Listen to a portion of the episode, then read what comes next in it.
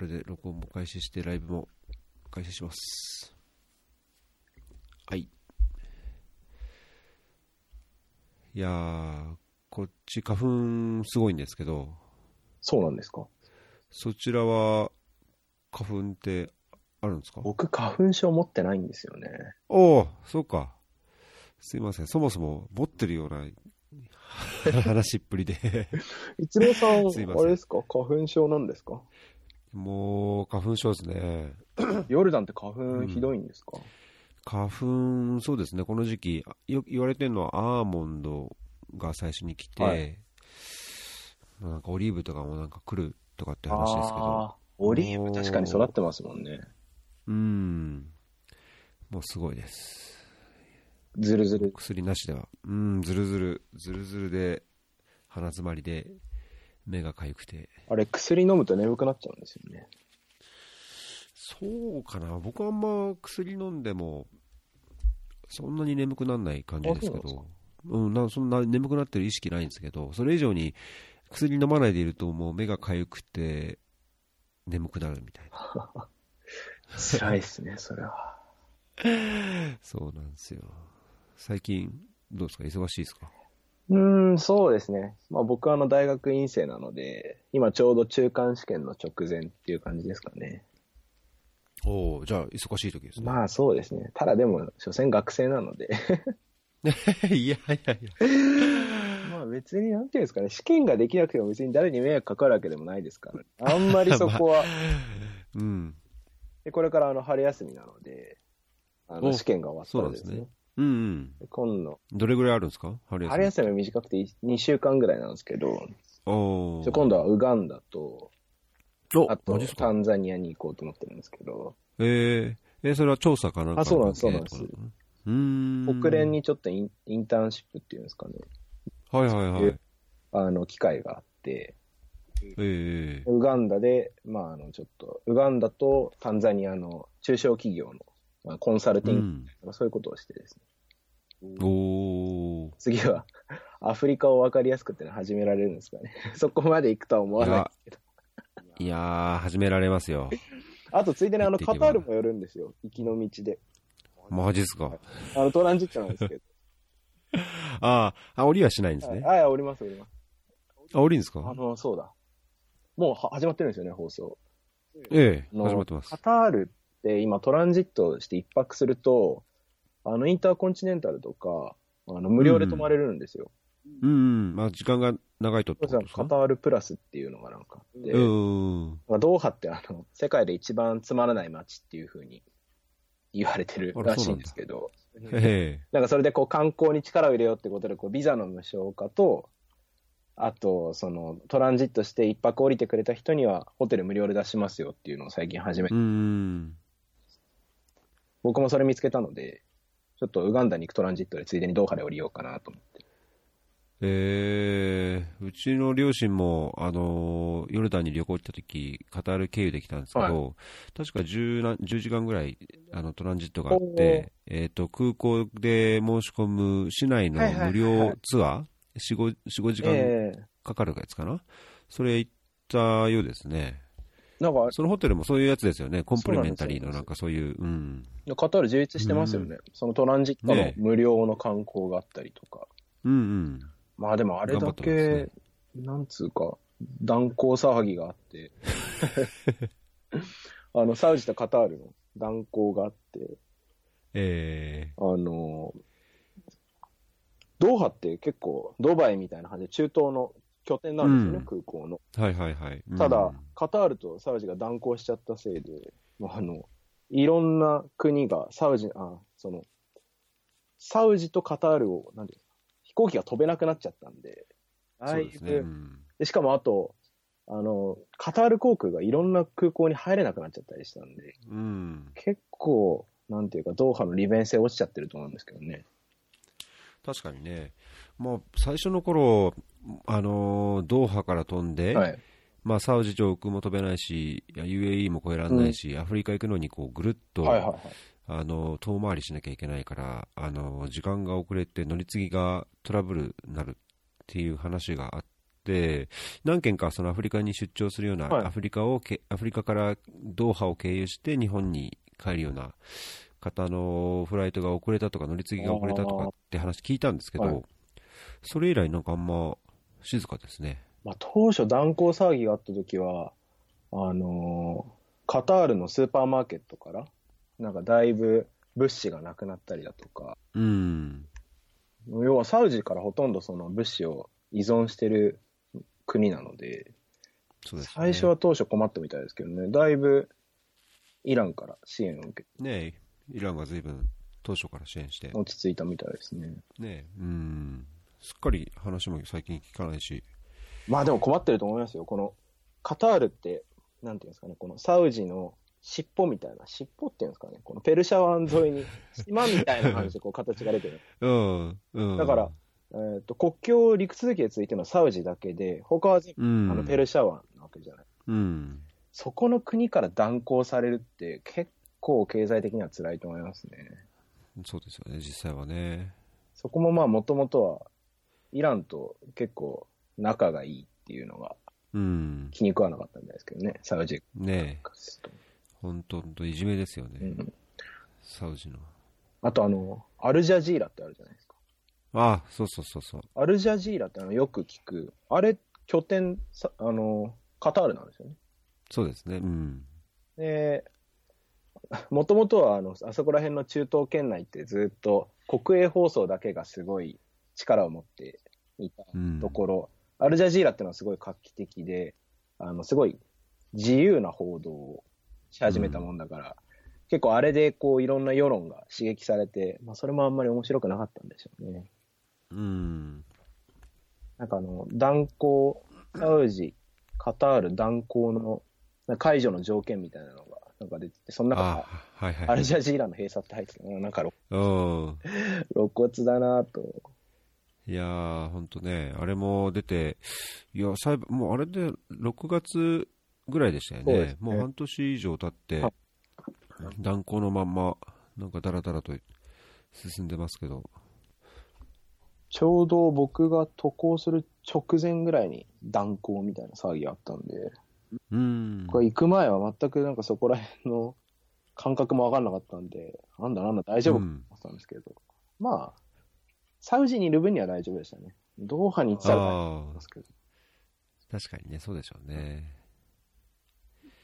ではい、今日は、えーっと、サウジアラビアの、前回、サウジアラビアの、まあ、イスラム教の文化っていうんですかね、男女のえあの、はい別別釣りの話だとか、まあ、お酒の禁止の話とか、そういう文化の話をしたので、今日は、あの、サウジの、なんていうんですかね、政治国内の政治の話とか、そこら辺を中心に、あの、話せればなと思うんですけどね。はい、そうですね、お願いします。あの、紹介が遅れました。本日のゲストは、サウジアラビア専門家。専門家っていうんですかね。田中さんです。どうも、田中です。はい。2回目のご登場で。ありがとうございます。二度もさはい。て。いやいや、これからまだまだ続くんですけど。そうなんですか、これ。こ れ結構緊張するんでね。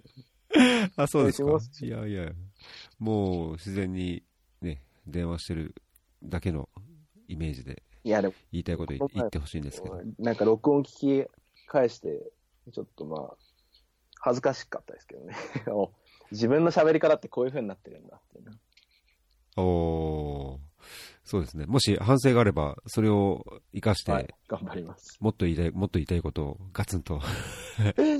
反省っていうのは何ですかね。あんまりこう人の話を聞けてなかったっていうのはありますね。あ、そうですか？あ、多分ね、音声、接続が良くなかったんです。僕もなんか、こう、ちょっと途切れるところがあったりとかして、そうなんですよ。なんか、あ、ちょっとここうんやりとりが食い違ってるなと困ったんで。うんうん。そうそうそう、それは確かにありましたね。まあ、接続のネットワークのクオリティですね。今日は今日はすごいいいので、わかりました。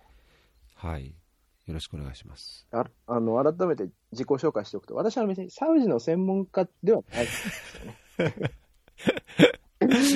あの公アメリカの今、公共政策大学院っていうところに通ってまして、で大学院生なんですけど、あのサウジアラビアで2ヶ月ほど、サウジアラビア政府で働いていてですね、あの、それで、今もうアメリカに住んでるので、まあ、僕はサウジアラビアの経験、本当にそこ2ヶ月住んだだけで、ただまあ、その中でいろいろと自分に目新しいことがたくさんあったので、それをあの、ノートっていうあのブログの形でまとめて、うん。で、それであの、いろんな人からあのコメントいただいたりしていてですね。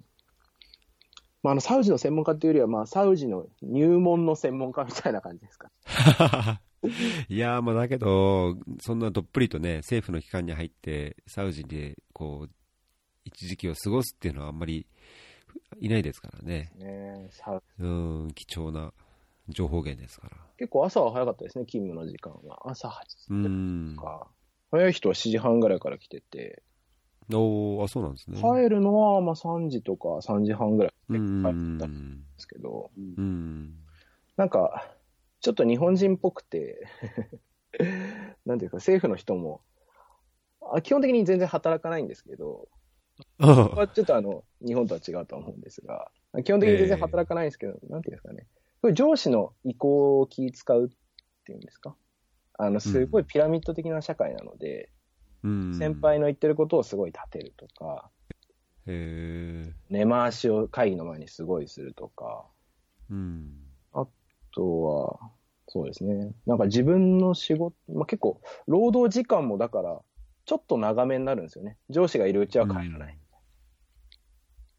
なんかそこら辺はなんか少し日本と似てて親近感を覚えましたけど。日本っぽいですね、日確かに。うんうん空気を読むみたいな。そうですね。うんなんかサウジ人同士のコミュニケーションはもうサウジ人同士じゃないとなかなかうまくいかないですね。うーんそういう独特の間合いというか、空気感というか、そうですね。やっぱり、忖忖度の仕方があるんですね。く相手のそのメンツを潰しちゃいけないんで、とにかく。はあ。やっぱり非常にメンツを重んじるんですよね、サウジ人たち。うんうんやっぱりなんていうんですか、こう、反対することがあっても、やっぱ顔を渡してあげなきゃいけないみたいな。なんで、うん。なるほど。あの、何か、込み入った話があるときは、サウジ人二人で、あの、上司と話してもらって、うん。えー我々コンサルタントは、あの、まあ、あとは任せたっていう感じ。なるほど。ななんかその、年上を敬うみたいなのもあるんですか、やっぱり。そうですね、それはあると思いますね。あのうんーあんまり儒教的な教えはないんですけど、当然。あうんのー親族一同の会合とか基本的に年齢順なので、なるほどね。うん。あのー親族一同で集まると、パーティーがあるらしいんですけど、まあ、こう、誰が、こう、課長の隣に座るかとか、そういう席次とかすごい気にするらしいので、うわなんであいつが隣に座ってんだとか、ーうん。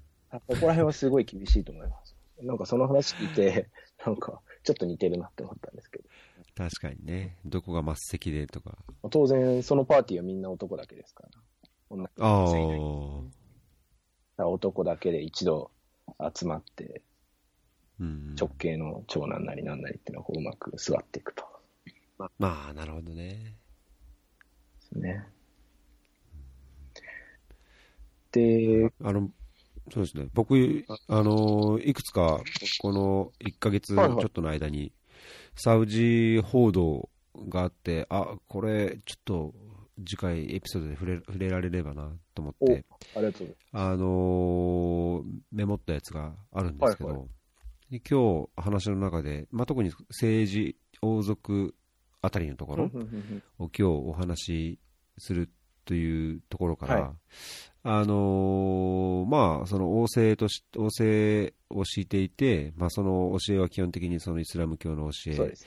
で、スンニ派の教えでっていうところで、まあ、支配、コントロールをしている中で、その宗教警察が弱体化してるんじゃないかとか、まあ、それって今その、あの MBS の解放改革みたいなところで、まあ、人々がこう羽を伸ばしすぎて、宗教警察が骨抜きになってるみたいな報道があったりとか、うんあと、まあ、汚職の取り締まりで、えー、111.6兆円か、はい。あのー回収したというような報道があったり、はいあの女性職員の、これ入管だったんですかね。そうですね。殺空到したやつ。港の入管か、えー、140人の求人に10万7千人が応募っていうのがあったんで、あのー今日なんかその王族政治あたりの話の中で関連するところでこの記事も触れてみたいなと思ってメモしたので。はは。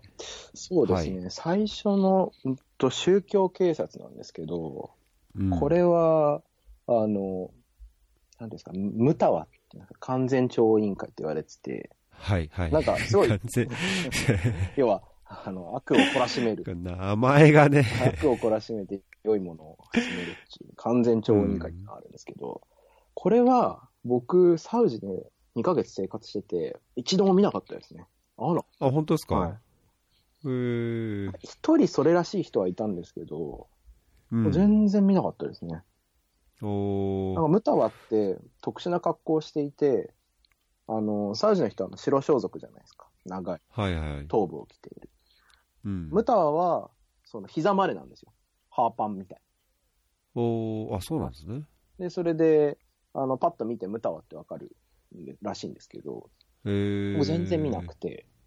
うんで、。これはですね、その、MBS って今新しい、あの、王様、皇太子、うん31歳ぐらいですごい若いんですけど、それの改革の影響もあるとは思うんですけど、ちょっとやっぱり近年ですね、さすがにやりすぎじゃないのっていう事件がすごい多かったらしいんですよね。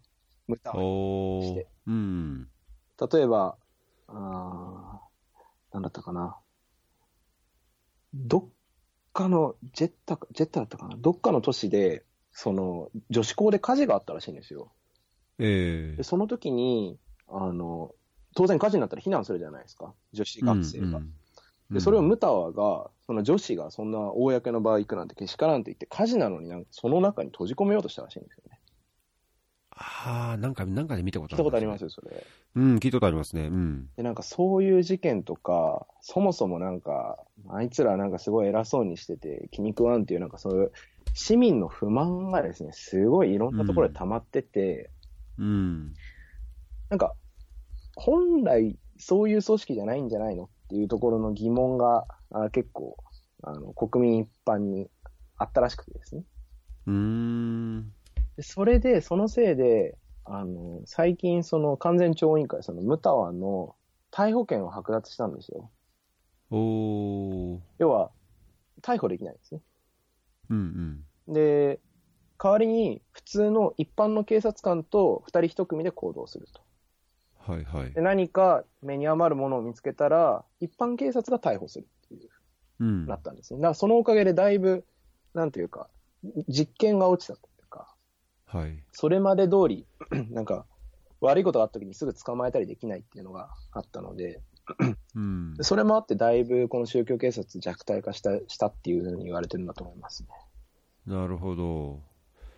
いや、なんか一方で、いや、これ弱体化したから、けしからんじゃないけど、なんか、不甲斐ないみたいなうん。声もあるようなことが、ね、それが、あの、今後の、その、なんだろう、風俗の、こう、こうな欧米化っていうんですかね、はい。なんかそれが危ぶまれるみたいな意見を持ってる人もいるとかっていう話もありますが、じゃあなんかこう、ちょっと、簡単に言うと、そういうのが行き過ぎだっていう人もいれば、その宗教警察がはっきりしっかりしないと、その世の中乱れてしまうみたいな、なんかこういろんな考えがあるんですよね。そうですねあの、うん面白いんですけど、サウジアラビアって、あの、絶対王政というか、もう国王第一うん。えーじゃないですか、基本的に。はい。で基本的に議会はあるんですけど、その、王様を助けるために一応議会があるって、まあ、形式上あるだけなので、うん。あの、あんまり、なんていうんですか、実行化はしてないんですね。ただ、うん。あの、王様を選ぶプロセスっていうのが、あの、32人ぐらいの王様の息子たちの委員会みたいなのがあって、えで、そこで多数決で決めるんですよ。次のえ。おー。なんで、単純に年功序列じゃないんですね、サウジの王様ってうん。いうん。あの、ちょっと、例えば、うん、頼りないなっていう人とかは、まあ、病弱とかそういう理由をつけて、と飛ばすんですよ。うん。必ずしも、その、えー長男、次男、三男っていう風な順番じゃなくて。うん。で、あと、奥さんも何人かいるので、王様。はいはい、そうですよね。うん、だからこう、どこの奥さんの息子かっていうの、なんかそれも、ああ、そうです前回もなんか言ってましたよね。はい。うん。なんか、なので、この王様になるためには、だいぶ、そこら辺の、なんていうんですか、差配、その民意の読み方とか、その、サウジっていう国をどう治めるかっていう、なんかそこら辺のセンスが非常に優れてないとなれないんですよね。なるほど。で、今、次の皇太子だっていうふうに、今、あの、今の王様はそうサルマン国王、この前は日本にもいらっしゃったうん。高齢、まあご高齢なんですけど、次の皇太子って目されてる方が、あの、ムハンマド・ビン・サルマンって、うん。年齢32歳ぐらいだと思うんですけどね。うん若いんですよね。若いんですけど、投資家として、まあなんかあの実力があるというふうに見られていて、でただ、若くてあまりまだ実績がないんで、いろんなことを急進的にやろうとしてるんですよね。今うん。実績作りのために。はいはい。で、その中の 一つの流れとして、やっぱ若者に光を当てていこ。う。でサウジ国民3000万人いる中で、出生率が非常に高いので、うん人口ピラミッドがだいぶこう若者に膨れてるんですよね。うん。なんでその、宗教的なこう保守的な価値観を持つ高齢者層よりも、若者の方にこう光を当てた方が民意をうまく取れるっていう、まあそういう読みがあって、うん。でその中で、最近初めて開催されたジャズフェスティバルだったりとか、はいはいはい。うん。あと、その宗教警察をちょっと弱めて、若者のこう文化をなるべくこう許してあげようっていう方向にちょっとずつ持っていくことで人気を取るっていうんですかね。なるほどね。そうじゃないと暗殺されちゃったりするので。うん。その女性の 解放というか、あの、エンパワーメントっていうんですかね、その、運転免許、運転、まあ、唯一世界で女性が運転できない国だったサウジをこう、運転できるようにさせたりとか、まあ、女性の仕事の、こう、機会を増やすだったりとか、まあ、あとは一般的には、その、大衆的な、こう、娯楽の映画館を解禁したりとか、まあ、そこら辺はやっぱりじゃあ、その、国の運営として、国民からこう支持を受けるためにやってると。これはもう全体的な大きな流れとしては、もうそのためだと思いますね。今のすべておっしゃっていただいたような、運転免許の解禁だとか、女性の活躍だとか、うんうんもうそこら辺は、もうムハンマド・ビン・サルマン氏が、今、ビジョン2030っていう、こう2030年に向けていろんな目標を達成しようって野望野望を抱えてる、掲げてるんですけど、はいはい。うんまあ、その中にも含まれていて、まあその大きな流れの中で、最近こういろんなニュースが出てると。なるほどね。これはあれですか、その経済的なそのビジョンっていう観点からすると、そういう社会的な解放というか、まあ、あの若者が望むような改革をすることで、投資とか、まあ、そういう経済活動も増えてくる。で、こ国のその、まあ、資源依存の経済構造を多少こう変えていくっていうようなね。考えもあるんですかね？やっぱりそれを決断させたのは、あの、石油価格がだいぶ下がったんですよね。うん。一時期、そのリーマンショックの直後とかと、リーマンショック直前とかと比べて半分ぐらいの価格になっちゃってるので、うんで。それがやっぱりこう、サウジの財政って3分の2ぐらいが石油に依存してるので、はい。そうなった中で、若者にも働いてもらわなきゃいけないし、女性にも働いてもらわなきゃいけないし、これまで通りこう、ただ掘って出てきたものを配って、みんながハッピーっていうわけ、うんそれはずっと続くわけじゃないよっていうのが、まあ基本的な大きな流れの中にあると。うん。うん。そうですよね。原油は、確か OPEC も減産で合意して、まあ価格も低いまんまで、さらに減産してたら、収入は単純に減っちゃいますもんね。そうですね。うんあれももともとはその、アメリカのシェールオイルを潰すために、うん。あの、こう、産油国連合が石油を大安売りして、はいア。メリカのシェールオイルのこう採算点以下まで下げようっていううんこう、とにかく量を流してアメリカを潰そうっていう動きがあったんですけど、それをやったらええ価格が下がりすぎちゃって、なんかこう、サウジとか産油国の方も持たない。うん今、はようやく協調減産に合意して、うん。価格をもう少し上げていこうっていう風な流れになってますよね。ねえ。なんかその関連記事で、アメリカはそ逆にその石油を輸出するようなのが増えて、はいど中東のどっかの国では、なんか逆にアメリカから、なんだ原油のな種類の何かってやつを輸入するようになったとかって、何かで見たんですけど、ね、あり得るんじゃないですかね。でも、ヨルダンとうんか出ないじゃないですか、石油。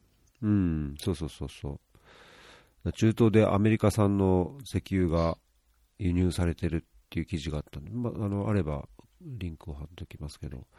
どうなんでしょうね。うんまあだから、いまだに、うーん、まあもともとはアメリカのその中東の利害関心っていうのは、そこの石油が出るっていうところだったので、うん。まあこれでアメリカ自体がこう石油が出るようになってくると、まあ、また中東とどういうふうに付き合いをしていくのかなっていうのは気にはなりますけど、そうですよね。ねあんまり自分たちの石油でもう本当、まあ、アメリカもね、埋蔵量をしっかり確保してやってますけど、ね、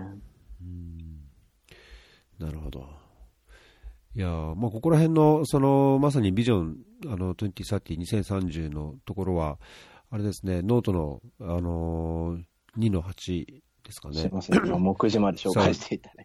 サウジ、ええサウジの経済改革って、そのビジョン、あの、2030の、あの、どういう目標があるかっていう、その活気ある社会とか、盛況な経済とか、まあ、ぶ大きな分野の中で、各ちっちゃい項目で、あのーまあ、数値目標も含めてですよね。これだいぶ、あのーなんか明確に出してますけども、まあ、これが本当2030年まで、あと12年ですか。まあ、これをやっていくために、まあ、MBS も大きな改革に乗り出していると。まあ、無理じゃないですかね。そんな、それを改革の、そういうのをコンサルティングししてきた田中さんがそう言っ立ちゃうと場で、してた立場で思うんですけど、多分無理だと思います。あそれどうどういうところがですか？うーん、結局、石油、一番の大きな問題は失業率なんですよね。はい、やっぱりその国が抱える問題の中で。サウジの失業率、公式な統計はないんですけど、30%って言われたりとか、若年失業率に限ると、まあ30%とか、まあ女性に限るともう50%とかそのくらいって言われてるんですけど、はい。とにかく働いてないんですよね。そのサウジ国民自身が。うんうん。で、それで、基本的に日常の身の回りのお世話っていうのは、全部そのインドとかパキスタンとかバングラディッシュとか、はそこら辺の周辺の国から、あの、労働者をうん。持ってきて、全部任せてるわけですようん。ね。で、彼ら自身が結局働いて、えー収入を自ら得ていくっていうのが、まあ、ビジョン30の大きな流れというかメインストーリーうん。それが一番重要なところなんですけど、はいはいはい。教育の水準があまり高くないんですよね。うーん。その、サウジアラビアの。えで、うんなんでかというと、小学校のカリキュラム、3分の1がアラビア語、3分の1がイスラム教、で残りの3分の1で理科とか数学をやってるんで、ー、ああ、なそるほの算数とか数学とかその科学の分野になかなか時間を割けてないんですよ。ど。うん。で、その結果、しかも、学習指導要領とかも結構全国でまちまちで、先生の質もあんまり高くないんですよね。で、ええーなんかこの前教育省が、その学校の先生全員にテストをやったらしいんですけど、えなんか半分か3分の1ぐらいが中学校の数学を教えるレベルにないっていうことが分かったらしくえ で、やっぱり教育の問題って一回そこまで崩れちゃうと、はい。あと12年で一気に立て直せるかっていうと、うんこれはやっぱ難しいんじゃないかなと思うんですよね。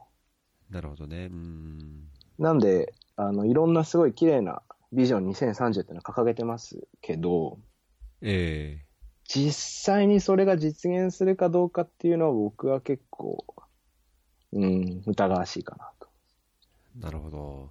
それはあれですかね、その、スンニ派の、その、教義を、イスラム教の教義を中心とした、その、サウジ王国の国運営の根本を変えないと、要はその教育のカリキュラムで、えーまあ、アラビア語と宗教を中心とするような教育ではなくて、まさにその必要とする、まああの科目をお初等教育から積み上げていって、高等教育っていうところで、あのまあ、イメージとしては、サウジのそのインテリ層っていうのは、あのまあ、ビジネス層とかを含めて、だいぶその中東で言えばレバノンからとか、うんうんまあ、外国からのその一般単純労働だけでなく、はい。インテリ層も海外のその労働力に頼るところもあるっていうに、そうですね。どっかで見たことあるんですけど、そういうところをもう変えて、はある意味外国人の労働者の仕事を今度サウジアラビアの人がやっていかないといけないっていう構造の基盤を教育で作らないことには、改革そのものがまあ、できないってことですね。まあ、あとは、こう、サウジ人のそ職業観っていうんですか？うん。それを働きないんじゃないですか？そうなんですよ。それをどこまで変えられるかっていうところなんですよね。で、サウジだと、まあ、基本的に働いてないと失業手当で月6万円ぐらいもらえるんです。えで、まあ普通に持ち家とか家族と同居してれば、まあ普通に生活できるお金ではあるので、ーうん、あんまりその無理してなんか汚い仕事やるよりは、こう、もうちょっとのんびりしてたいっていう、なんかそういうモラルハザードに陥っちゃってるんですよね。うん。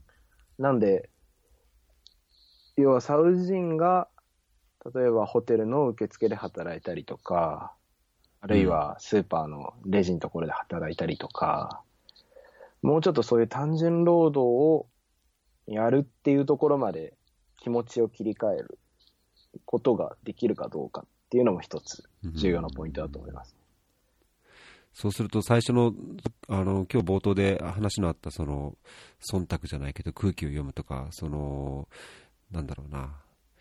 なんか、そういう意識的なところが変わらないと、うんいや、あいつはそんな仕事をしてる。まあ、いや、仕事する方にしても、こんなは仕事は恥ずかしくて、そうなんですよみたいな。そうなんですよ。結局そういう思っちゃった、らね。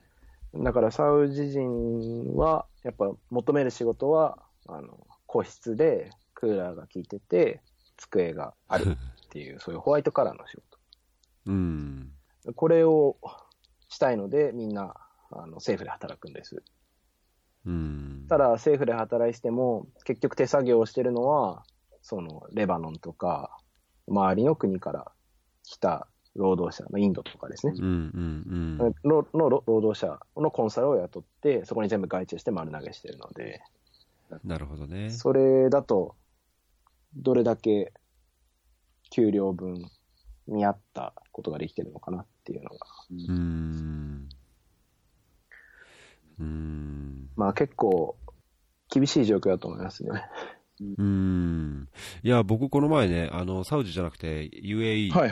なんですけど、ドバイ、ドバイにちょっと旅行、週末を伸ばして旅行行ってきて、あのーまあ、そこですごいやっぱり、まあ、初めてのその湾岸、あの、まあ、経由ではいつもいろんなとこを経由してるんですけど、え初めて降りたのがそのドバイで、で、あの、驚いたのが、最初のその空港のイミグレーショはい。ンでは、やっぱりそのサウジ人がいっぱいカウンターにちゃんとこう、あの、白い、あの、布かぶってうん、こう、スタンプを押してくれるんですよね。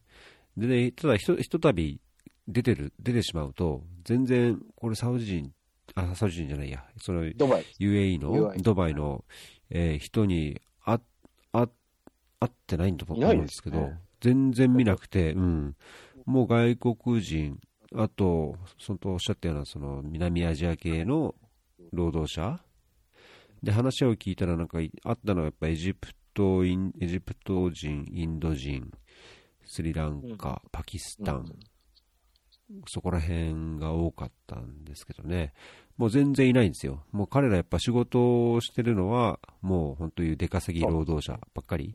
で、僕、インドに留学してた友達が、あの、銀行に勤めてて、ドバイにいるんですけど、まあ、話聞いてもやっぱり、基本的には人口、人口というか住んでる人が、えー、400万ぐらいいるって言ったかな、ドバイ、あドバイというか UAE に。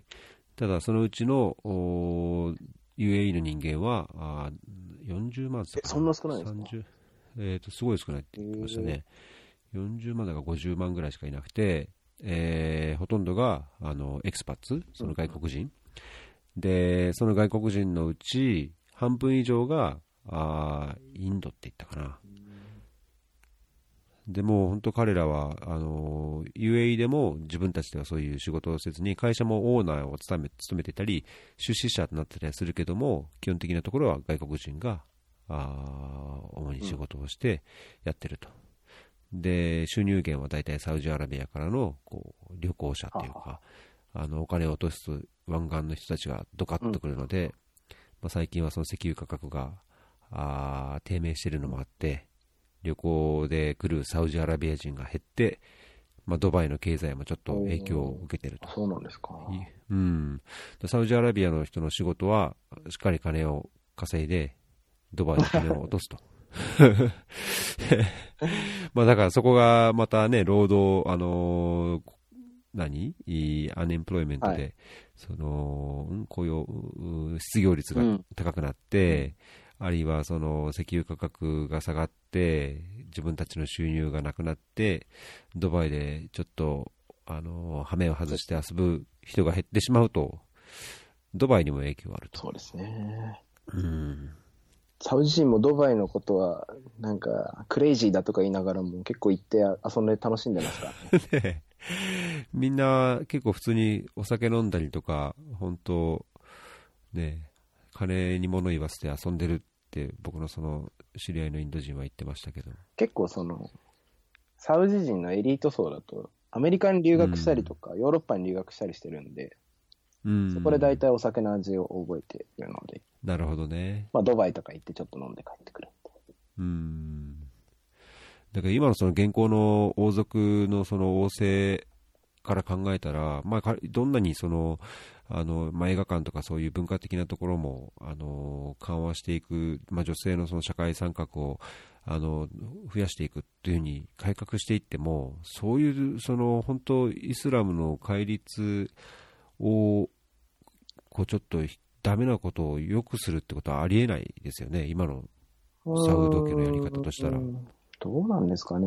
僕別になんかその、イスラム教の教え自体が、何か全部こう、うん、サウジアラビアの、あの、なんていうんですか、失業を作ってるとまではあんまり思ってなくて、イスラム教みたいな何かそういうルールがないと、そのサウジアラビアみたいな国はなかなか統治できないと思うので、うん、まあ、あれをいきなりそこからイスラム教を全部なくして何でも緩めればいいかっていうと、そうでもないと思うんですよね。うん、どっちかっていうと、うその産油国の、まあ、専門用語で言うと、そのレンティアメンタリティっていうんですけど、要はずっとお金をもらっている立場だったっていう、そこの国民の意識ですね。それは別にイスラム教だろうと、どこだろうと、産油国共通の現象らしい。なるほどね。うん。なんかそこのマインドをちょっと変えないといけないのかなとで、イスラム教のところで強いて言えば、やっぱりこう女性に関する様々な制約っていうんですか、そこは、あの、すぐにでも変えられるところだと思うので、そこは変えた方がいいと思いますけどね。なるほどね。サウジの女性ってすごいみんな優秀なんですよ、結構。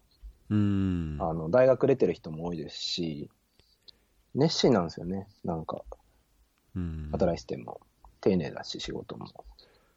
ね、いや、そのなんか女性の優秀さっていうか、あのー、まあ、仕事できるだけじゃなくて、勉強もよくして、よくできる、っていうのは、あのー、つい昨日だったかな、あのー、ヨルダンに住んでる他の日本人と話してて、ヨルダンでもすごいそういうところあるらしくて、で、やっぱ学校でのその学習意欲とか、はい、大学のその女性比率っていうのはすごい高いらしいんですね。うん、まあ、そこはじゃあ、サウジにおいても、そういう女性の方が意欲があって、まあ、その社会に参画して収入を得てっていう強い意識があるっていう感じなんですかね。その僕がそのサウジの労働省で働いてたんですけど、うん。でこう全国のハローワークで働く人の研修会みたいなんですね。うんうん。そういうの、そこで講師みたいなのをやったんですけど、女性の方が質問もすごいちゃんとするし、あとなんかこう、新しく何かこういう政策やりますって言った時にもポジティブなんですよね。もっとどうやったらこうやったらうまく、こうやったらうまくできると思うとか、あの、こうしたらいいんじゃないみたいな、そういうポジティブなリアクションがすごい女性の方が多くて、うん男はなんか何もしないくせに、なんかそんなのは無理だとか、忙しくて時間がないとか、なんかブツブツブツブツなんかずっと言ってるんですけど、本当うるせえなと。あ、すいません。いや、なんか、すごいネガティブなんですよ、男の方は。新しいことをすごいなんか恐れる感じで。へでそれに機会女性とかは、その、講習のセッションが終わっても居残りして、ね、質問したりとか。ーうんで、悲しいのは、そういう講習のセッションでも、男が前に陣取って、うん熱心な女性たちは後ろの方にこう、つつましく座らせられててですね。ああ、そこら辺は空気を読んで忖度して。なんかこう、不平等だなというか、なんでやる気のある人がそんな後ろに座って、ね、なんかやる気のない人たちがこう前に座ってんだろうなとか、それはすごいこう、もったいないなと思いましたね。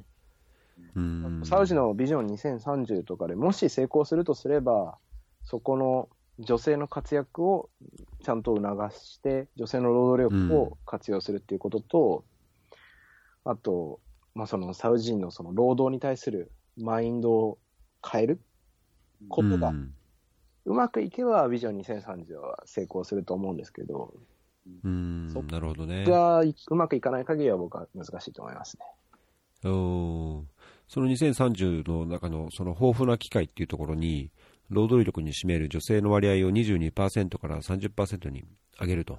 まあ、それでも少ないですい。うふうに、うん。まあ、それでもね、少ないけど、まあ、その改革して女性への就業機会を増やしたり、あのまあ、もちろん運転してもいいよっていうふうにするっていうことが、やはり社会的、経済的、政治的にやっぱり必要だと。いうのは、まあ、じゃあ少なくとも、その MBS というか、はい今の政権の中では、総論では合意。非常に、うん、重要だとはいいうことなんですよね。だからあとは、結局、実際に女性が働くかできるかっていうのは、その旦那さんだったりとか、お父さんの性格、はいはい考え方に非常に依存するんですよね。うん、うんなんで、総論では女性の活躍を進めていこうっていうふうにみんなが思っていても、うん、なんか世間体が悪いからちょっとお前に働いてほしくないとか、なるほど。なんかちょっとスーパーマーケットみたいな、あんまりこう、男と接するようなところで働いてほしくないみたいな、うんうんうん、そうう、いういろんな、あの、障害が家庭内にまずあるので、うんそれ、だからそこもマインドを変えるってことですかね。そこができないと難しいと思いますね。あとは、うん。この車の運転って、なんか、日本だったら別に地下鉄使えばいいじゃんって思うんですけど、うんサウジ地下鉄ないので、うんうん電車もないですし、全部の移動が車ベースなんですよ。はいはいはい。これ女性が働く上ですごい障壁になっていて、おーなるほど。というのは毎回タクシーに乗んなきゃいけないんですね。うん、通勤するために。うんで、会社側がもし通勤費用を払うとすると、それだけ割高なんですよ。自家用車で来る男とタクシーで来る女性、どっちで雇うかっていうのが。うん、うん、確かにね。で、まあだから、あの、女性の運転解禁とかも、そこの女性の就労を促すという意味で、いい方向に向いてくれればなと思うんですけど。うん、その、あの、家族の中、あるいはまあ、その、親族の中での男性の考えが影響されるっていう観点からして、あのその一つの記事、C- CNN はい。の共有した記事で、まあ、空港のあの国境検問所とか、空港のまあイミグレーションでのその女性職員の募集140人のところに、1週間余りでなんか10万7000人、うんで合計で、えー11万人ぐらいいったのかな。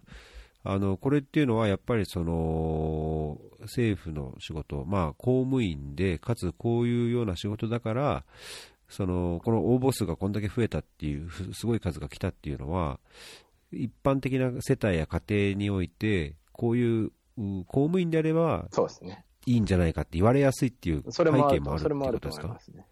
要は、まあなんか、自分の奥さんが、なんかこう、すごい人と接するようなスーパーとかで働いてるよりは、公務員として働いてんだっていうふうだと、まあ、旦那さんも許しやすいなっていうのと、世間体でも結構いいという、はい世間体的にもいいみたいな。待遇もいいと思いますよ、他の職業。うん。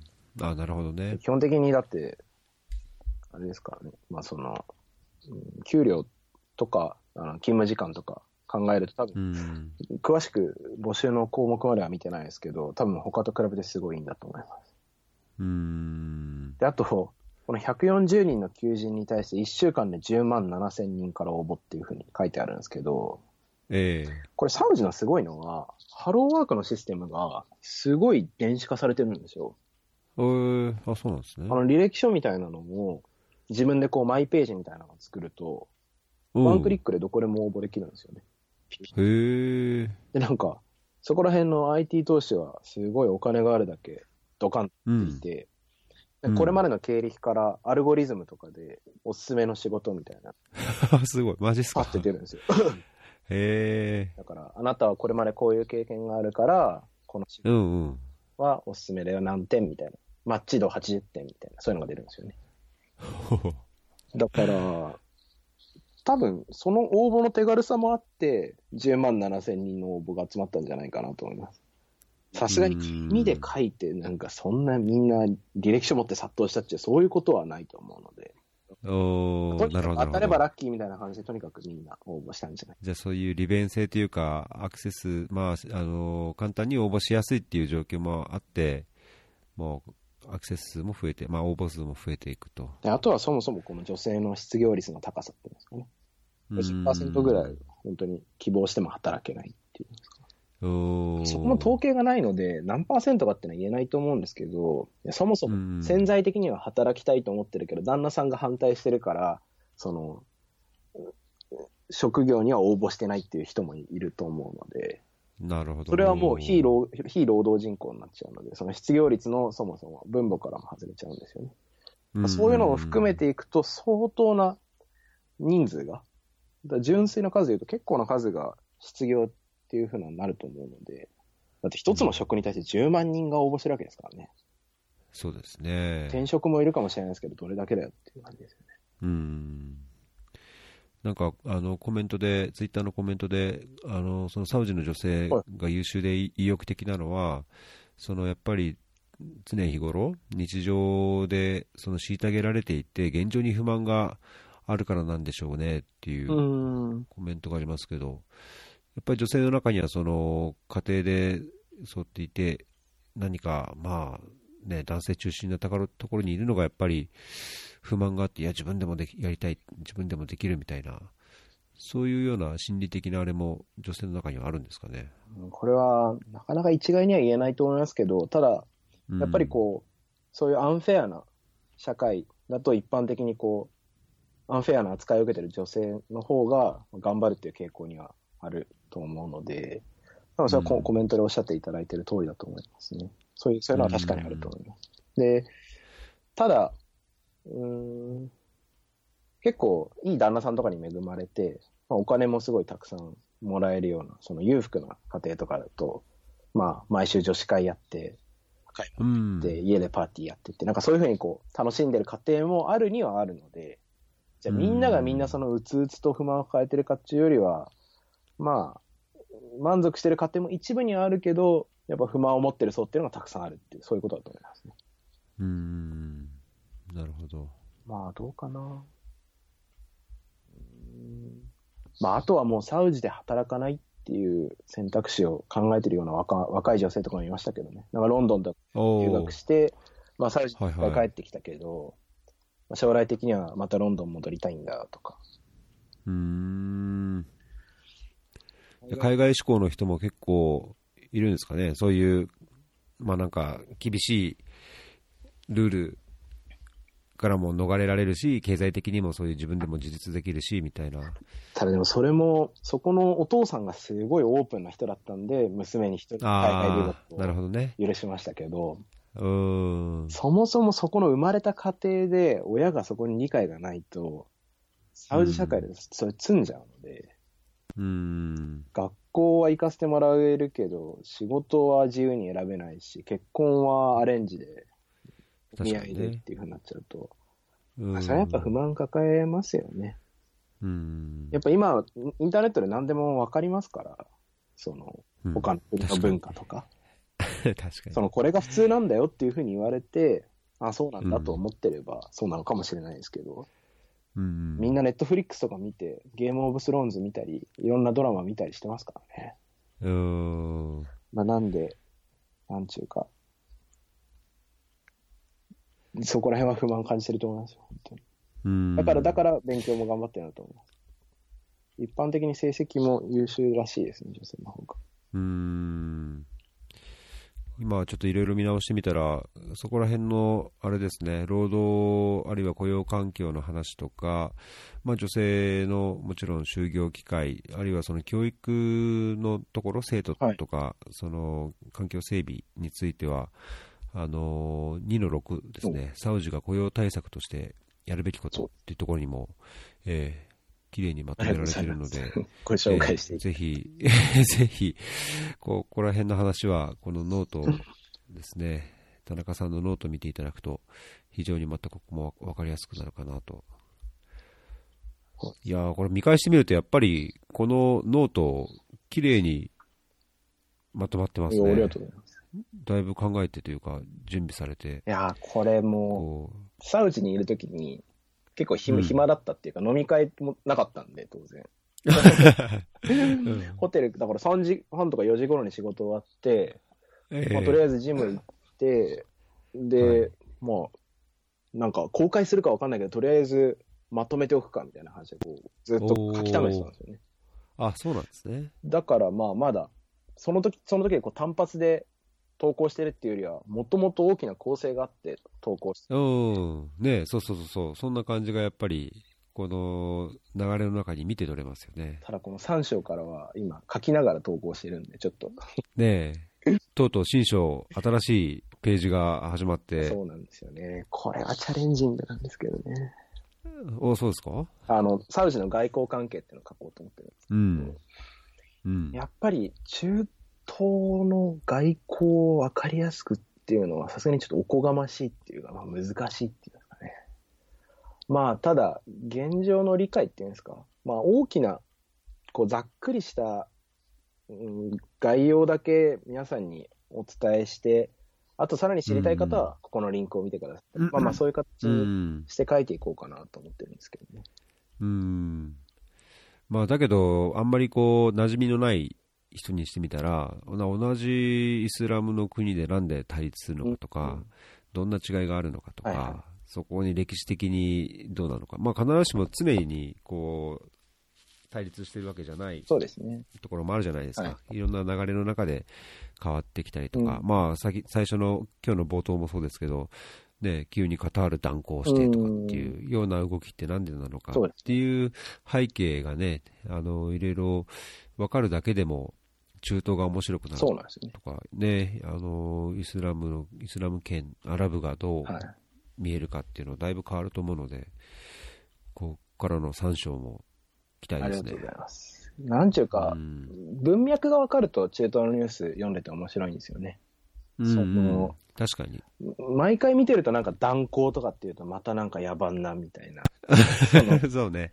そこだけ切り抜くと。切り抜くとそうでですけど、じゃあなんでそうなったのかなとか、あまあそれもまああり得るだろうなっていうふうなこうな大きな流れが見えてくると、まあ NHK のニュースとかでサウジとか出ててもあんまり怯えなくて済むかなと思うの。うんうんうんうん。確かにそういうとこありますよね。僕はなん、かその2ヶ月滞在しててそれが一番の収穫だったので、うん。まあ、なんかそこぐらいを、なんというか、皆さんと共有できるような、あの、記事を書ければなと思ってるんですけど。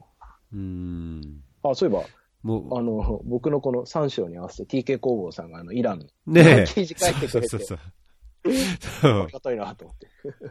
そこにこう、かぶせてくるようあな本当に嬉しいですイラン記事を、記事を。ね俺、TK 工房さんイランいたんでしたっけ？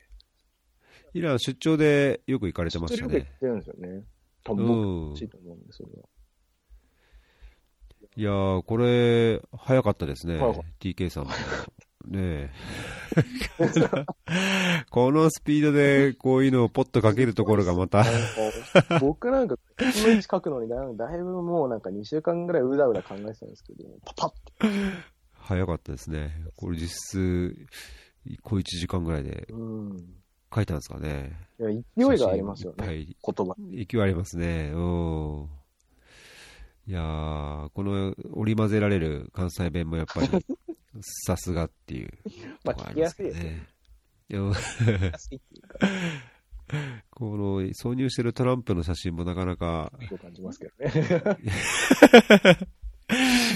本当ですね、トップオブクソっていうふうにやっぱ言ってますからね。トランプは、あの、サウジとすごい仲がいいんですうん。よ。最初の外遊の国がサウジだったんで。えっていうあ話とかもですね、まあ、もうちょっとおいおい書いていこうと思います。ー、うん、そうですね、そこら辺の外交でやっぱりその中東圏内だけじゃなくて、そのアメリカとかとのそのね、ね。スーパーパワーとの関係がどうなのか、まあ、それが資源的なつがりつながりもあるでしょうけど、まあ、アメリカの思惑とどうそのサウジの思惑が絡み合ってるのかっていうところとかね。まあざっくり言うと、その、オバマ政権はイラン派だったんですよ。うん。で、そのイランの国際社会の復帰っていうのを、まあ、助けてあげようっていう方向だったんですね。うん。で、サウジとイランは仲が悪いので、そのはい。サウジにとっては、そのイランと仲良くするオバマは、けしからんと思ってたわけですよ。うん。で、これでオバマ政権が終わってトランプ政権になった瞬間に、もうイランなんかけしからんみたいな風にこうガンガンガンガン叩くもんだから、もうサウジは喜んで大喜びで、もうすぐ、もうサウジはトランプラブみたいなう んっていう流れとかも、あの、参照で、もうちょっと丁寧に書こうと思います。そうですね。いや、僕的には、その、まあ、敵の敵の味方、まあ、敵の敵ははい。味方じゃないですけど、まあ、一時期、そのレバノンのあの首相がサウねジ、外遊中、サウジでこう辞任表明して。で、うん、まあ、その、レバノンの首相も、お父さんがもともとサウジで経済的に成功して、はい内戦後にレバノンで首相になって、うん。経済復興をこう、まあ、自分のビジネス感覚でこう引っ張っていって、うん。っていう比較的、あのサウジとすごいパイプの強はい。い首相なんですよね。うん。まあ、そこが、あーそこをこう恫喝してじゃないですけど、いあの一部の報道では、あのもう半分、軟禁サウジのこう、ね、軟禁かなんかして、うん。あの辞任をさせたとかっていう、まあ、それも全部そのイランとの関係もあり、でそこに場合によってはイスラエルが入り込んできて、その対シーアの中東でのこうプロクシーウォーっていうんですか、代理戦争がまた こう画策されてみたいな、こう一部陰謀論的な報道もありましたけど、なんかそこら辺のサウジのこう裏でのこう動きとか、まあ、そういうところも関心があるんで、ぜひできれば。僕のざっくりとした理解では、まあ、レバノン人がちょうどクラスメートにいたんで話を聞いてみたんですけど、まあ、ええ要は、あれはだからレバノンの総首相がサウジを訪れてるときに、あの、うん。もうサウジが、お前はシーア派と手を切れと、レバノンの方にですね。レバノンにはそのシーア派の一派っていうのもすごい力を持っているので、そうですね、ヒズボラが強いですね。うん。ただ、実際にそのヒレバノンの治安を収めていくためには、ヒズボラとうまくやっていかなきゃいけないっていうジレンマもあり、うんその最近その首相がちょっとヒズボラを、まあ、黙認とは言わないですけど、まあ、こう融和的な感じでこうやってたわけですよ。で、それを見たサウジは気に食わないということで、国内に呼んだときに、お前もうヒズボラと手を切るかやめるか、もうはっきりしろというふうに脅して、で、まあ、あの原稿通りで、あの、サウジの書いた原稿に従って、レバノンの総理が辞任を表明したうん、というのが、まあ、ざっくりしたストーリーだと思うんですけど、そうですね。ひどいですよね。だって、自国の総理が他国に外遊中にそこで辞任を表明するってよっぽどですからね。いやー、よっぽどですよ。まあ、日本で言ってみれば、あ安倍総理がアメリカ外遊中に、そうちょっと違うか、まあ、そんなもんですよ。大い体。近いところで、トランプからお前もう、どこどこと断交するか、うんやめるか、はっきりしろう。んやめるかはっきりしろと。でやめろ。で辞めるって会見しちゃうわけです。ねでやめるって、ええみたいな。それはちょっとね。なんつうか、あまりに露骨っていうんですか、内政干渉も甚だしい。いやいや、うん。そうですね。まあ、あれでしょうね。あの、中東の外交関係って、なんかヤクザの構想みたいなもんだっていうのを、なんか誰かから話を聞いたんですけど、まあその通りだと思いますよ。えその、えうん。あいつと仲いいのがけしからんとか、うんお。前なんかちゃんとこっちの方を見て、あの、仕事してんだろうなとか、そういう威嚇を常にして、うん。サウジもですね、こう、まあ一番の脅威はイランなんですけど、ええ軍事力的にもなかなか叶わないぐらいだと思うんですけど、はいその、そのイランがシーア派なもんだから、その、いろんなシーア派の国に囲まれてるんですよね、サウジアラビアって他のう国と。ん。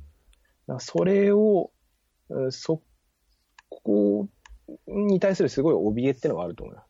僕はシーア派がいつか、こう、サウジを包囲してくる、包囲して攻めてくるんじゃないかっていう。そうですね。ああるでしょうね。うん。で、今はその代理戦争っていうことで、イエメンとか、いろんなところで、その、イラン対サウジの代理戦争を、そのイエメンとかでやってますけどはいはい。それがじゃあ本土に及ぶんじゃないかとか、うん。っていうことをいろいろと怯えてるんだと思いますけど。うん。まあ、ちょっとそこら辺はもう少し自分の中で整理しないと書けないんで、いやー、だからこの3章で本当、これからね、展開され、あります。そこは。そこにたまに TK、TK 工房さんが。入ってきて。いやー、これノート界隈がまただいぶ熱くなりますそうね。ですね。ノート中東界隈。ええー、これぐらいしかいないんじゃないですかね、そんなの。えいやいや、これはツートップですから、引っ張っていっていただいて。ノートで中東のこと書いてるって。タイムラインでも結構異色なんですよね。いやー、このね、最初の写真がドカーンとこう、イランとサウジの写真が出てくるのは、まさにこのお二人。ですからで出てきていい画像だなと思って。はい。うんまあ、そろそろ1時間になりますけど、あれですね、まあ、政治のところはもっともっとこう、ね、掘り深掘りすればするほどいろんなネタがあると思いますし、でまさに本当、田中さんがね、経験されたそのコンサルタンコンサルティングしてきたところで、なかなか奥深い話もあると思いますが、これ、政治のところについては、また次回もなんかいいくつか触れるところってあります？そうですね。この2章のあたりの中で。2章も今、今日だいぶザクッと話したので、まあなんていうんですかね、また1ヶ月後ぐらいとかに、なんか面白いニュースとかあれば、まあそこら辺のアップデートとかも含めてそうですね。うん。話せればなと思いますけど、うん。まあでもまあ話題にはここと書かないとい。いやいや、もうだいぶ今日出し,、ねやっぱり出し尽くした感がありますけど、あ、そうですか？そんなわかんないですけど。うん。いや、サウジの報道もやっぱり、あのー半分定期的にじゃないですけど、お、え？ー何これ？みたいなのがやっぱポコポコ出てくるんで、まあ、そこら辺の背景とかを。ね、こう、レビューしていただきながら、そんなに、はい。この逸郎さんのラジオを占拠していいのかわかんないんですけど。いやー、ぜひお願いしますよ。もう、この知られざる国を一般的にね、聞いてくださった方の間で、そういえばサウジでさ、あんなことが、あれってだけどこんなんでしょみたいな話が広くできるように、あ、TK 工房さん今聞いてくれてるんだ。ツイッター書いてる。を書いてますか？昨夜の記事はある程度したためてたものなんです。あ、本当だ。さすがだな。でもよかった。さすがですね。今日は家での仕事がっていう、あれをどうにか調整できたんですかおね。ーじゃあ、そうだったんですか。えー、なんかね、ちっちゃいお子さんがいらっしゃって、こう、面倒を見なければいけないようなあ状況だったらしいんですけど、じゃあそれの合間に聞いてくださってるのか。えー、いやー、すごい。このリンクもじゃあ貼って、なんかそこら辺のコメントとか質問とかあれば、ぜひまた受けてそうですね。みたいですね。はいありがとうご。ざいます。はい。じゃあ今日はそんなところでよろよかったでしょうか、はい、ありがとうございました。今日ははい前回よりはもうちょっと固めの話中心でしたね。いえ、ちょっと硬かったか感じがありますけど、まだ少しちょっと緩いところも 含めて。前回だいぶ緩かったんで、なんか緩かったうちに1時間半終わっちゃったんで。まあでも、すごい、あの、それはそれで楽しかったんですけど、今回はうんもうちょっと、んなんかこう、サウジの中身の方、うんそこもいやいや、ちゃんと話しておかないと。よかったですよ。。うん。ここら辺がやっぱ本職な感じですよね。パブリックアドミアドミニストレーションとしたら。まあ、そうですね。ただ、うん。やっぱり僕は経済政策とか、その失業,、ええ失業給付のデザインをどうするかとか、そこら辺が中心なので、まええあ、正直その、その国と国がどういう関係かとか、あるいはの歴史とかはあんまり詳しくないんですけど、まあなんか、うん。す住みながら覚えながらって。うん。まあだけど今後は違う地域や国にもそうですね。ちょっととりあえずアフリカに展開するとかって、アフリカに、ア。フリカで、いや、やっぱりそのし失業というかその就業雇用っていうところがやっぱり切り口になるんですか？アフリカでの。今回はなんかまたプロジェクトがちょっと違って、ええあの、ウガンダとかタンザニアって未だに焚き火で料理をしてるので、ああ、そうしてますね。うんあ、の、それが結構健康に害があるっていうんですか？ああ時間も食うので、はいはい。その、例えば炭を使ったコンロだったりとか、うんうん。あるいはエタノールのコンロだったりとか、そういうのを徐々に普及させていこうっていうのに、うんまあ、政府は頑張ってるんですけど、うんいかんせんそれを売る製造業が育ってないので、なるほど。でなんか、そこの製造業をたくさん回って、でそこで、そこのそれぞれの製造業にコンサルティングをしてくるっていうのはそういう感じです。もうちょっとビジネス寄りです。なるほどね。それはそれで、そしとりあえずツイッターの方でポコポコ書こうかなと思ってるんですけど。はいはいはいはい。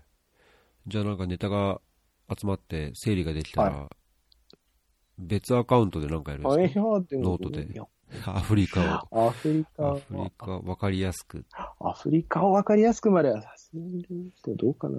多分でもあのアカウントでやると思いますけど、あ、そう。ただなんか、なんていうんですか、一回だからサウジを分かりやすくを走り切ってからですかね、やると。ああ、あとはだから、スピン、スピンオフみたいなはい。本当はだから日本経済の話とか、そういうのも興味はあるので、うんうん書きたいなんかぜひそのね、労働とかそういう本当専門のところで、はいなんかこう国の、国で縛るんじゃなくて、その専門分野でこうそうですねいろんな国を切っていくみたいなね、あことをしていただくと。労働問題を分かりやすくっていうのもなんかすごい左翼系のなんか感じになっちゃう。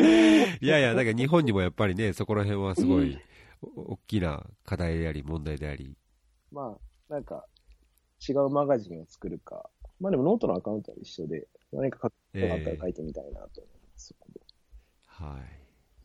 じゃあぜひ、その中で、あの、フェアリーもうまく活用していただければ、はい非常に考えについてございます。ありがとうございます。